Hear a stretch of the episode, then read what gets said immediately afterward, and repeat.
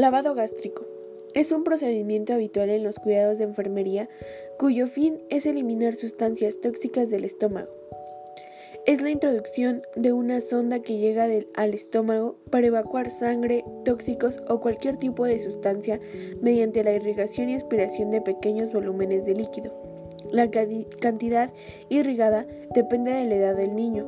La recomendación en la edad pediátrica es de 10 mililitros por kilogramo sin sobrepasar los 200 a 300 mililitros por ciclo. Equipo.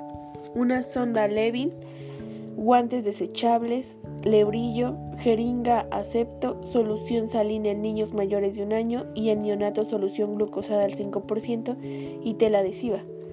Procedimiento. Preparar el equipo.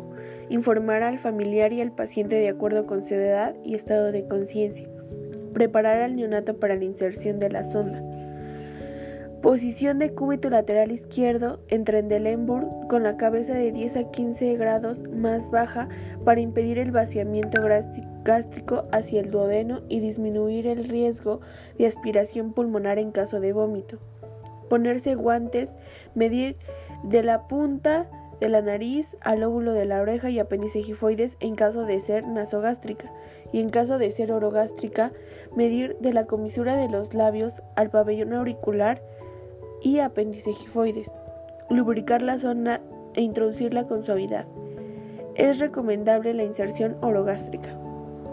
Comprobar la colocación correcta al aspirar el contenido gástrico con una jeringa y guardar la muestra para el análisis de laboratorio en caso de ser necesario fijar la sonda con tela adhesiva e introducir la solución ya sea con jeringa septo o con solución mediante sistema pasivo, se conecte y se deje infundir el contenido y se complemente con soluciones especiales o sustancias para el control de la hemorragia en caso de ser necesario.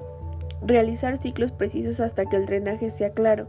En pediatría la cantidad aproximada de aproximada es de 10 mililitros por kilogramo sin sobrepasar los 200 a 300 mililitros por ciclo. Anotar en la hoja de enfermería los registros correspondientes.